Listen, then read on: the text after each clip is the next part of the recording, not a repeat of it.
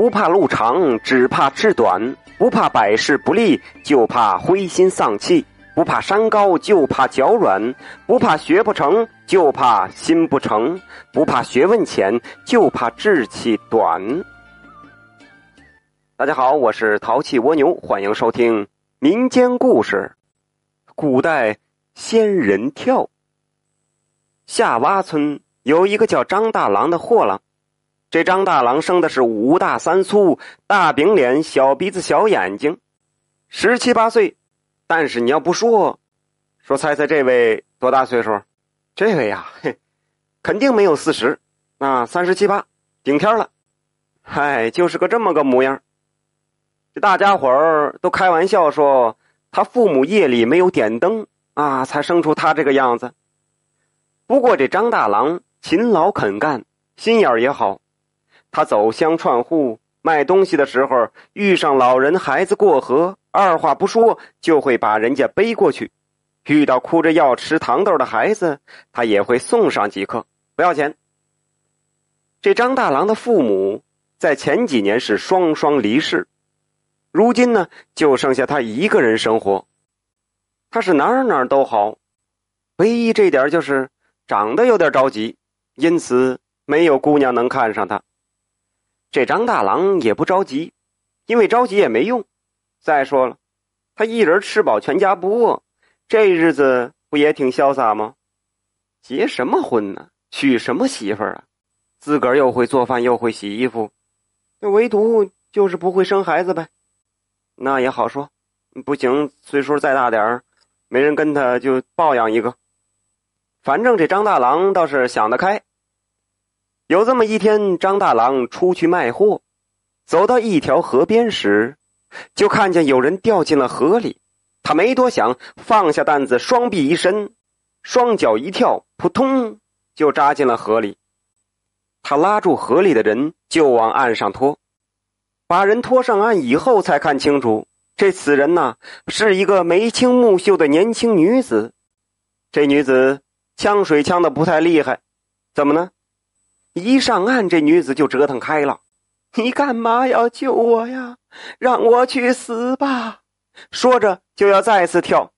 张大郎一把拉住女子，吼道：“人生的生命只有一次，你怎么不知道珍惜呢？再说了，身体发肤受之父母。”你也没权利结束自己的生命，你死了，你父母怎么办呢？女子一下被张大郎镇住了，一屁股瘫坐在地上，是嚎啕大哭起来。他说道：“我的父母早就死了，我也不想活了。你父母走了，你更应该好好活下去，替你父母活下去。”原来这年轻的女子叫陆小婵，她的父母在几岁时就已经离世了，她一直是跟着哥嫂生活。这哥嫂为了钱，把她卖给了一个老员外做小妾。如今这老员外也死了，他就被赶了出来，在绝望之下就做出了这样的傻事儿。张大郎听了陆小婵的遭遇，也很是同情她，要不。姑姑娘，你你再跳一回。姑娘起来就要往下跳，他一把又拽住了姑娘。呃，姑娘，嗯，这样行不行？你要是不嫌弃啊，先去我家住，以后找个什么别的方法，咱们再再说吧。呃，就是再做打算吧。这陆小婵如今无家可归，就同意去张大郎家暂住。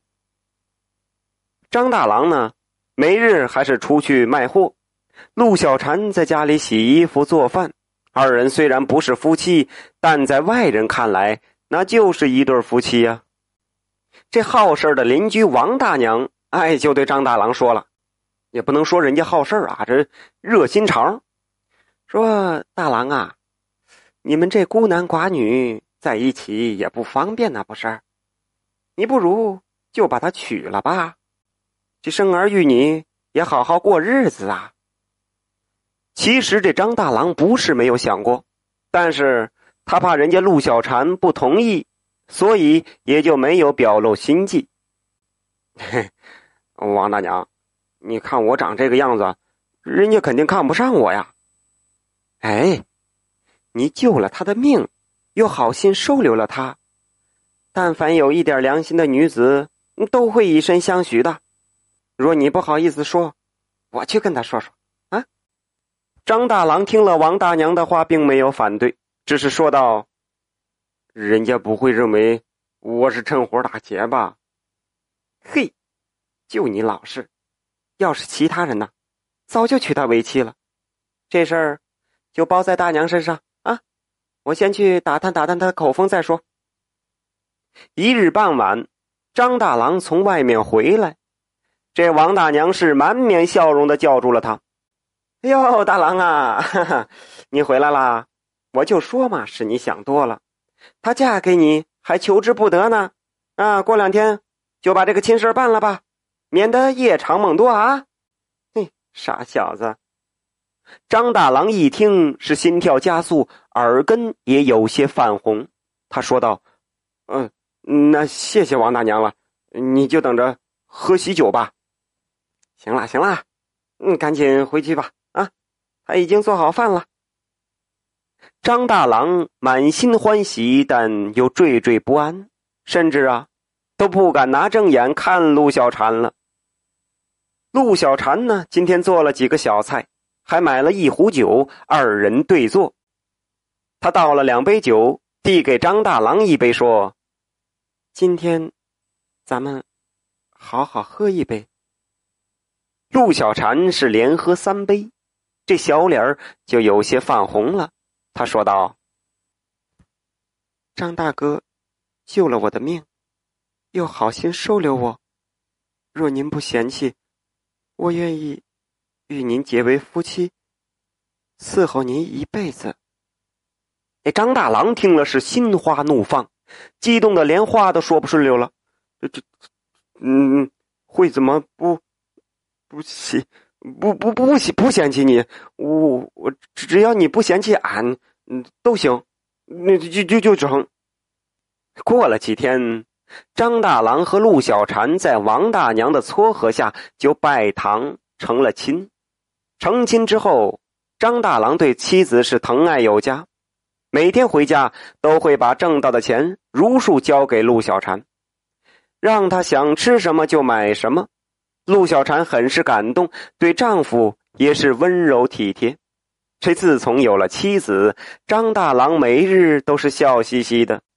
他的眼睛本来就小，嘿，这回呀更小了。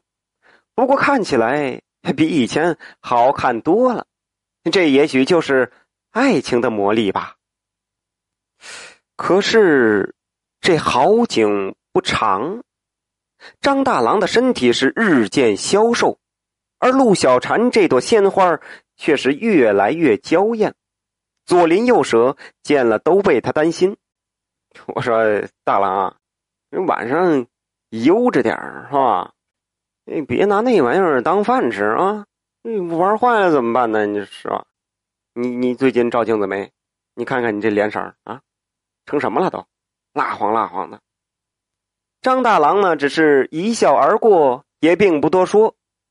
就在一个秋日的早晨，一阵悲切的哭声就从张家传了出来。村里的人一听啊，心中都有种不祥的预感。众人跑到了张家，就看张大郎面如死灰的躺在床上，陆小婵扑在他身上是大哭不止。村里的妇人就赶紧上去劝说陆小婵，问他这到底是怎么回事。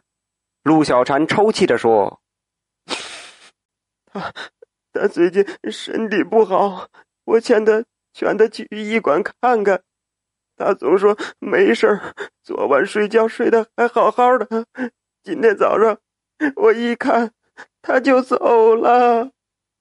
说着又嚎啕大哭起来。这才成亲不到半年就死了丈夫，以后的日子啊也不好过。村民们都很可怜陆小婵，大家就帮助他，给张大郎办理了后事。这张大郎死后，村里男子们心中的这个小火苗，就开始噗噗的燃烧了。总有些人借口帮陆小婵干活啊，就趁机占便宜。那再说这陆小婵，明明知道这些人不怀好意，但还是接受别人的示好，就给人家错误的信号，发生点什么也是在所难免的。说村里边有个老光棍名叫武德，姓武名德。可是这老光棍不讲武德，如今都快四十岁了。自从张大郎死后，他就总找机会接近这陆小婵。看见他出门，就悄悄尾随。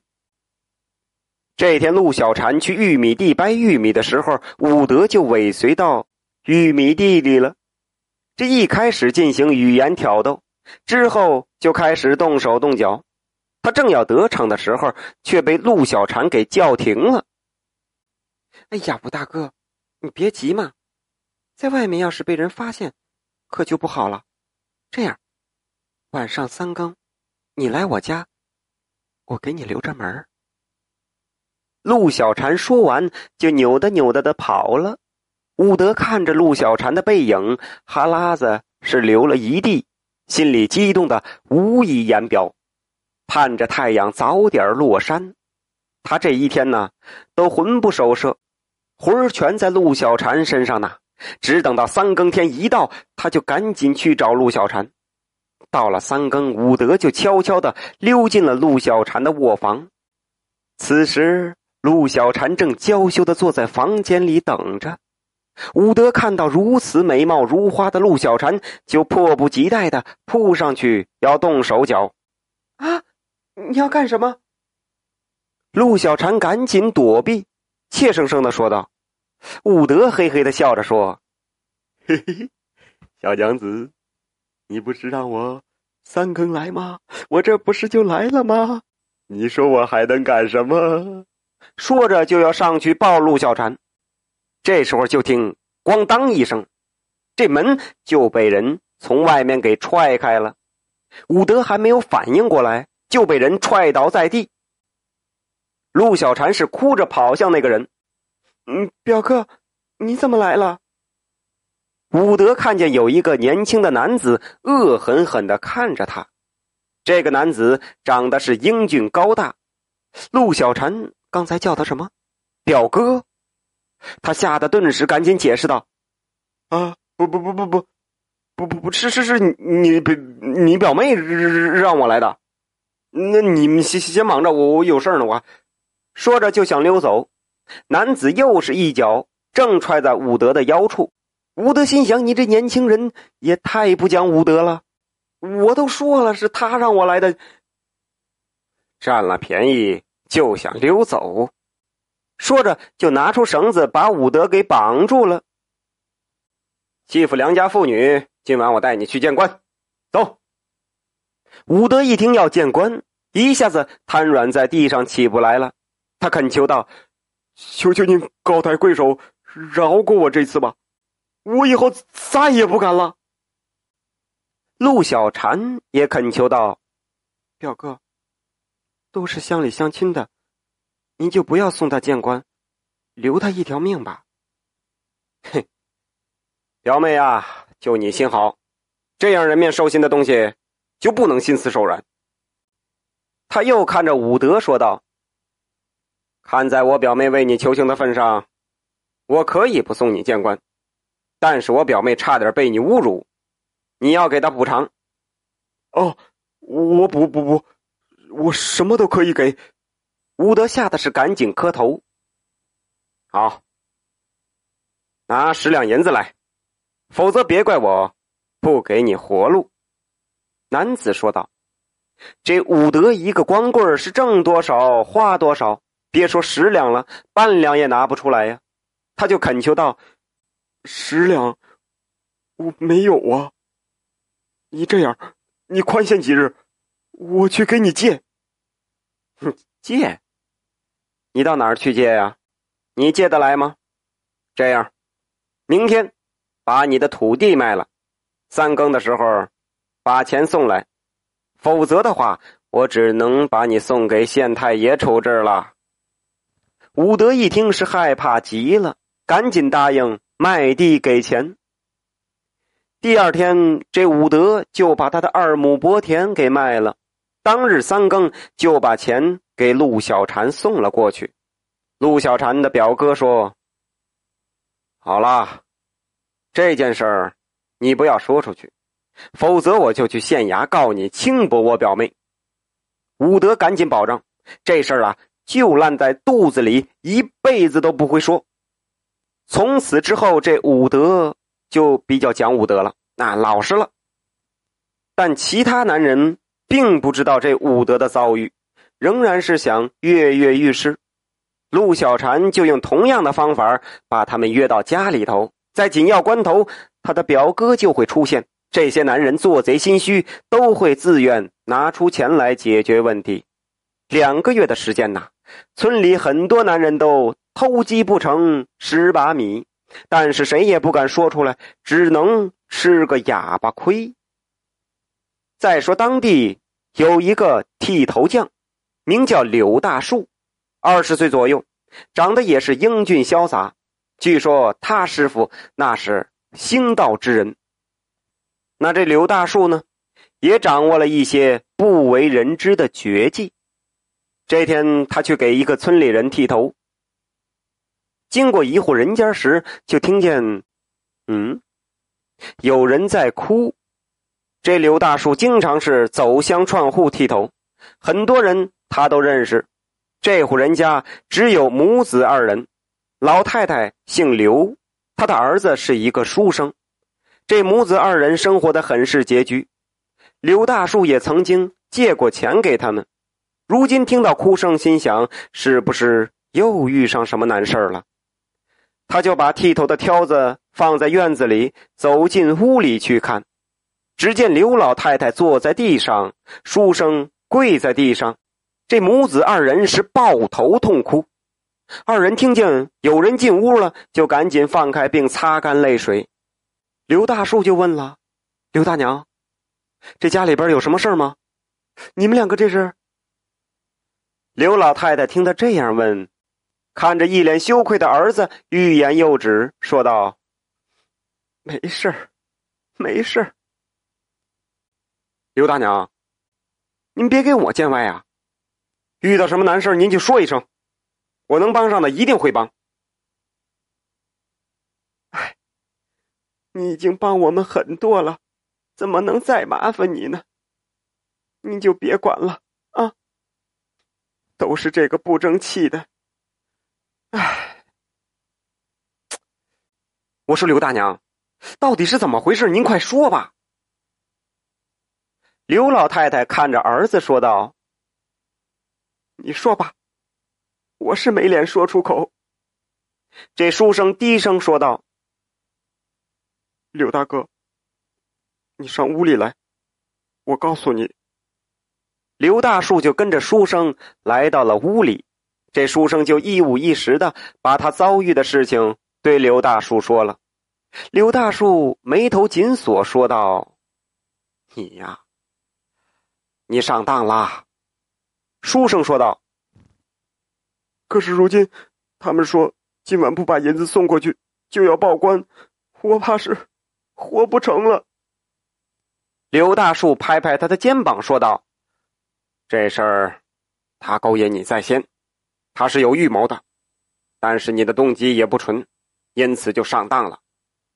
以后要做个正派的人，不要总想那些歪门邪道的事情。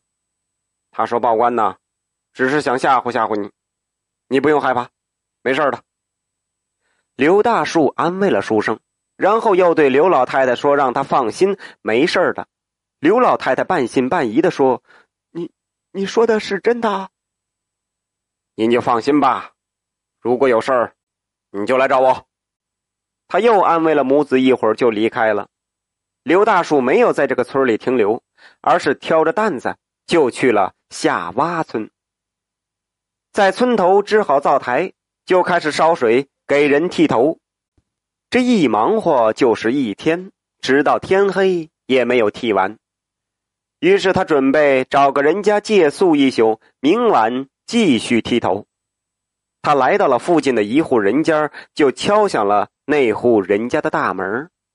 开门的是一个美艳的女子，她的皮肤白皙润滑，眉眼春色荡漾，樱桃小口，娇艳欲滴。好一个绝世佳人！此女子不是别人，就是那陆小婵。他看到英俊帅气的柳大树，双目流转，巧笑嫣然，说道：“啊，这不是柳师傅吗？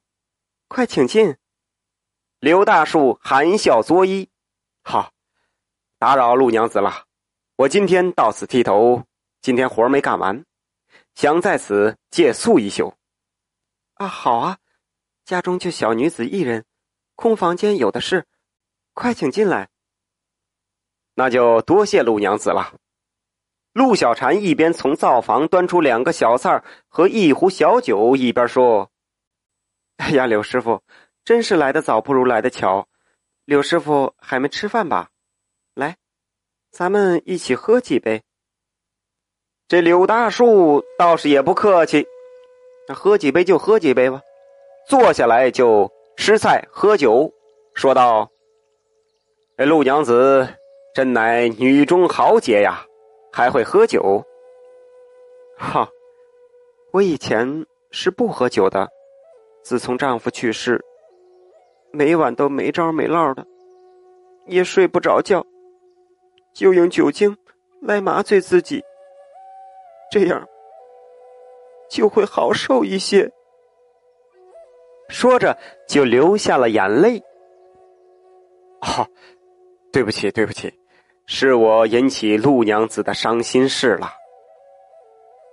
陆小婵赶紧去擦脸上的泪水，挤出一丝笑容，说道：“这不怪你，是我自己太重感情，这么久也忘不了我那死鬼丈夫。”嘿，这刘大树一听，差点扑哧笑了。这死鬼丈夫，你瞧瞧这称号。他硬是给憋着笑憋回去了。嗯，不说他了，来，咱们开怀畅饮。陆小婵端起酒杯，是一饮而尽。好，今天咱们就一醉方休。刘大树也端起酒杯，说道：“酒过三巡，这二人都有些醉意。陆小婵就摇摇晃晃的站起身，拉住柳大树的衣袖，说。”柳师傅，我带你去房间休息。好，二人搀扶着就朝房里走去。陆小婵就把柳师傅带到了他的卧房。刘大树看着卧房说道：“啊，陆娘子，这这是你的房间呐？我睡哪个房间呐？”就睡这儿吧，咱俩也做个伴儿。你不知道，我一个人的日子有多难熬，好孤单的。说着，就顺势倒在了柳大树的怀里。柳大树心中欢喜，揽着他的腰就往床边带，嘴上却说道：“哎，这怎么能行呢？”他把他放到床上，说道：“你睡吧。”我去别的房间睡，谁知道陆小婵拉着他的衣服不让他走，你陪陪我嘛！好，好，好！他一边应着，一边就从袖头里掏出换头，等待上演好戏。这个换头啊，就是两根类似铁棍的东西，在街上叮当叮当一敲，挂着节奏的。人们就知道，哎，这是剃头的来了。这时候，突然就有一个高大的男子是踹门而入，喝道：“大胆淫贼，竟敢轻薄我表妹！”说着，他抬起腿就朝柳大树身上踹去。柳大树轻轻一躲，就给避开了。随后就听到一阵清脆的嗡嗡的响声。这男子和陆小婵顿时感觉。头昏眼花，浑身无力，就倒在了地上。刘大树就找来绳子，把二人给绑了，连夜就送到县衙审问。知县大人也知道柳大树师徒的本事，对他也是敬重三分。听他说这二人使用仙人跳害人，也是气愤不已。来了之后，二话不说，先各打二十大板。陆小婵一听就哭喊着饶命，说这一切呀都是他的表哥王刘峰逼的，根本不是他的本意。他还说出了一个惊天的秘密，说这王刘峰害死了她的丈夫张大郎。知县一听，就让他快快如实招来。原来这个王刘峰并不是陆小婵的表哥，而是一个二流子，吃喝嫖赌是样样俱全。有一次在集市上看见貌美如花的陆小婵，就主动上前去搭讪。陆小婵也被王流峰的英俊潇洒所吸引，他认为自己这么美，只有与王流峰这样的男子在一起才不白活。于是二人就勾搭在一起了。张大郎白天出去卖货，二人就秘密幽会。时间一长。二人就不满足了，想要日日夜夜都腻歪在一起。王刘峰就出了一个主意，让陆小婵给张大郎下慢性毒药，让他神不知鬼不觉的死于非命，这样也不会引起怀疑，只当他是生病而死。王刘峰是一个赌徒，在外面欠下了很多赌债。张大郎死了之后，他就露出了真实面目。逼着陆小婵与他一起使用仙人跳骗取钱财。这陆小婵不同意呀，他就威胁他，说要告他谋杀亲夫。陆小婵害怕被揭发，就同意配合他去勾引男子，在关键的时候，王流峰就会出现，讹诈那些男子的钱财。那些被讹诈的男子也有过错，所以被讹诈之后也不敢吭声。只能是自认倒霉。一日，这刘老太太家的书生路过这夏洼村，他去陆小婵家里找水喝，见千娇百媚的陆小婵，一时间就迈不开腿了。陆小婵就趁机把他引进卧房，还没动手就被王刘峰抓住，逼他要钱，否则就到县衙告他。这书生回到家里，就对刘老太说了此事。他们没钱给王刘峰，又怕被告发，因此母子二人就在那里是抱头痛哭。这就被柳大树发现了，他一听就知道这是仙人跳，于是就主动去上钩，然后捉住王刘峰和陆小婵。他没想到的是，在仙人跳的背后还隐藏着一桩杀人案。王刘峰见陆小婵把责任都推给了他，他就破口大骂，说他水性杨花、无情无义。二人在大堂上是互相指责谩骂。这知县说道：“王刘峰、陆小婵，被你们设计的都有何人？如实招来。”二人就把那些男子全部都招了出来。知县就命人把那些被骗的男子都带上了大堂，一共有几十个。按照当地的法律，王流峰和陆小婵杀害张大郎一案就足以判处死刑，再加上又用仙人跳诈骗这么多人，就判处二人凌迟处死，然后沉尸水塘。那些被骗的男子虽然是受害者，但是苍蝇不叮无缝的蛋。他们自身也有责任，知县就判每人打二十大板，以警示世人。因为诈骗案牵扯出一桩杀人案，这一切都是刘大树的功劳。知县为了感谢他，就大摆宴席招待了他。